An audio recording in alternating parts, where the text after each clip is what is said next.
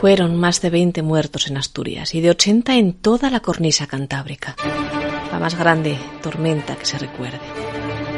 Aquella noche rugió la tempestad y toda la costa se fundió en un lamento que bien pudo protagonizar también un concitato de Vivaldi. Aquella noche decenas de almas se perdieron en las aguas enfurecidas del Cantábrico. Aquella noche, la del 12 al 13 de julio de 1961, sopló la galerna como jamás lo había hecho. Las mujeres, frente a las bravas olas que se estrellaban contra los puertos de mar, rezaron a un dios que se mostraba más vengativo que nunca antes. Los hombres lucharon contra los elementos y los niños lloraron. Al día siguiente las campanas tocaron a muerto. Más de medio siglo después esta historia no se ha olvidado. Es imposible hacerlo. La de la galerna del 61 cambió todo tal cual lo conocemos y se imbricó en nuestros cerebros a golpe de mar.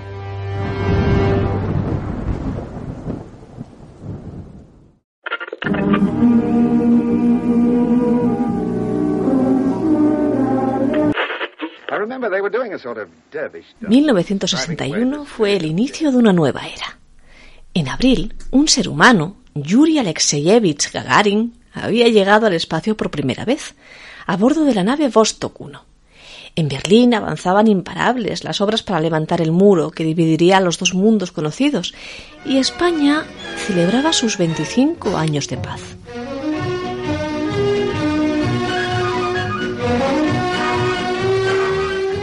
Pero de grandes cosas adolecía la piel de toro. Decían que de buen servicio meteorológico entre ellas, que por eso muchos marineros, temerosos de la furia del mar, decidían, cuando eran conocedores de la lengua de Shakespeare, informarse del tiempo por medio de la radio de la BBC.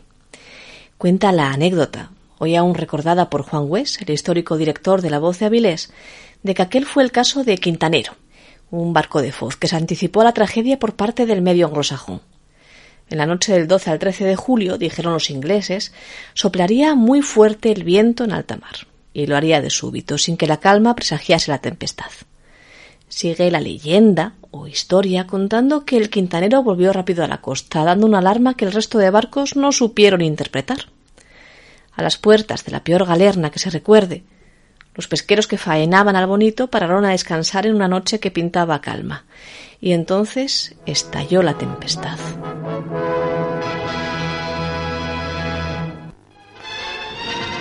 También hay veces en que el agua deja de ser pacífica, como en el violento temporal en el norte de España, con la desaparición de barcos de pesca y tripulantes en aguas de Galicia, Asturias y Santander.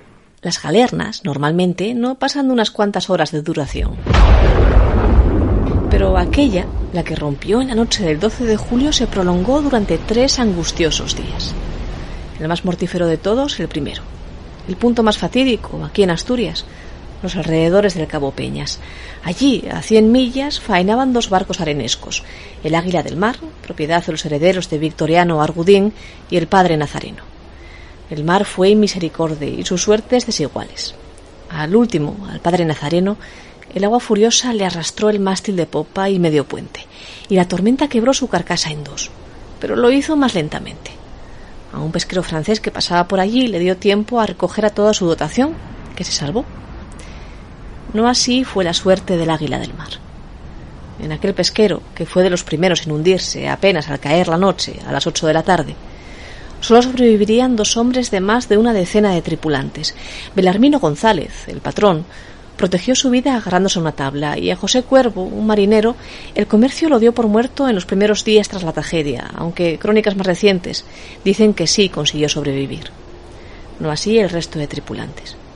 Se llamaban Florentino González, Francisco González, Demetrio González, Luis Octavio García, Agustín González, Arsenio López, Joaquín García, Emilio Martín, Modesto Losada, José María Iglesias, Alejandro Antón. Ninguno de sus cuerpos fue devuelto a tierra por el mar. Al menos cinco barcos resultaron hundidos en Asturias, aunque la cifra se multiplicará por tres si contabilizamos toda la cornisa cantábrica. Al oeste, en Galicia, partió el origen de la tormenta que se ensañó con aquellas tierras. Allí fueron 34 los muertos. 15 en el País Vasco, 11 en Cantabria. Por ciento se contaron los huérfanos. Y no hemos contado todos los que hubo en Asturias, porque aquí también se fue a pique el campo de Eder, un buque avilesino, del que se dijo en la emisora Onda Pesquera que se había echado al mar con 16 varas, recogiendo tan solo 13 bonitos. Y así fue. 16 fueron los tripulantes naufragados y solo 13 los que llegaron a tierra. De Manuel y Luis Menéndez, hermanos, y de Paulino Martínez, el primo de ambos, nunca se volvería a saber. Dijo el comercio, en aquel día en que el Papa había sacado encíclica nueva y el ayuntamiento gijonés se tambaleaba en las vísperas del cambio político, que ahora, sin embargo, tocaba hablar de los muertos. Un hombre esperaba al pie del muelle, dice la crónica de la galerna. Un hombre esperaba al pie del muelle. No hablaba con nadie y tenía los ojos fijos en el mar. Cuando llegó el aniceto, se agarró fuertemente a uno de los tripulantes que primero habían saltado a tierra y le preguntó a gritos por un hermano y dos primos que, al parecer, habían sido recogidos por el aniceto al naufragar el campo Eder. El tripulante ladeó la cabeza con pena y siguió en camino, mientras el otro se llevaba las manos a la cabeza y lloraba sin consuelo. Y hubo más. En la fea, Merlucera de Avilés, resultaron cinco los muertos entre ellos Fidel y José Luis Santiago, padre e hijo. A Manuel Reiriz, el patrón del buque Josefina de Candás, se lo engulleron las aguas mientras intentaba gobernar el barco salvando la tempestad. Otro muerto sufrió el hermano Rentería, en Cudillero.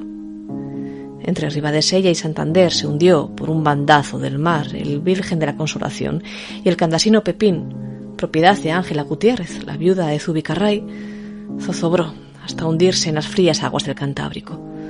Aunque en aquella ocasión, eso sí, todos los tripulantes pudieron salvarse, todos. Todos, también los que no eran humanos, a decir de los marineros que presenciaron la tragedia desde otras embarcaciones más fuertes o con mayor suerte.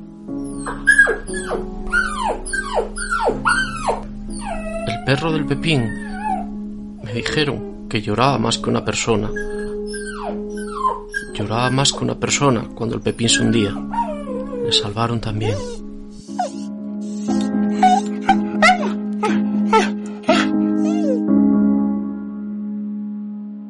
La historia de las galernas se escribe así, con nombres más que con hechos.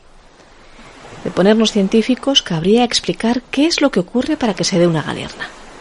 Que chocan dos vientos, uno frío, el del noroeste, y otro caliente, el del sur, y que el golpe térmico hace que la mar se enarbole, que se enfurezca hasta derramar espuma en vez de agua y que las olas se eleven más de 10 metros sobre el nivel habitual. En contra de lo que dice la leyenda, lo cierto es que el Servicio Meteorológico Nacional, el de España, sí anticipó el temporal, aunque quizás no de la forma contundente que merecía una galerna que iba a llegar al grado 10 de la escala de Beaufort, donde el máximo es 12, y que se prolongó durante días. Por el contrario, se dijo que un frente nuboso cruzaría rápidamente la península penetrando por Galicia, que a su paso se producirían chubascos, en ocasiones tormentosos, y que se intensificarían los vientos racheados. Pero los barcos, mal atendidos en cuestiones de seguridad, siguieron aquella noche en la mar, por alguna razón que ya, casi sesenta años después, ya no viene al caso. Muchas cosas cambiaron después de la noche del 12 de julio de 1961. Y es que se calcula que fueron casi 130 los huérfanos que quedaron a lo largo de toda la costa cantábrica tras el paso por sus aguas de la Galerna. Suscripciones populares, cofradías y también el propio Estado se movilizaron para proporcionar un sostén económico a los familiares. Y en materia de seguridad también hubo mucho que reflexionar se impulsó la mejora de las predicciones meteorológicas y los barcos, por primera vez, se concienciaron de la necesidad de llevar consigo salvavidas o aros de salvamento. Las lanchas cambiaron su forma. Comenzaron a preferirse las que tenían el aspecto de una nuez, más estables ante la tempestad, y dejó de utilizarse el vapor como medio de propulsión en los pesqueros. Lo único bueno de las tragedias es que de ellas también se aprende. La de 1961 fue la mayor que hayan conocido nuestras aguas y sufrido nuestros marineros. Y ojalá también sea la última que esta contadora de historias haya de narrarles.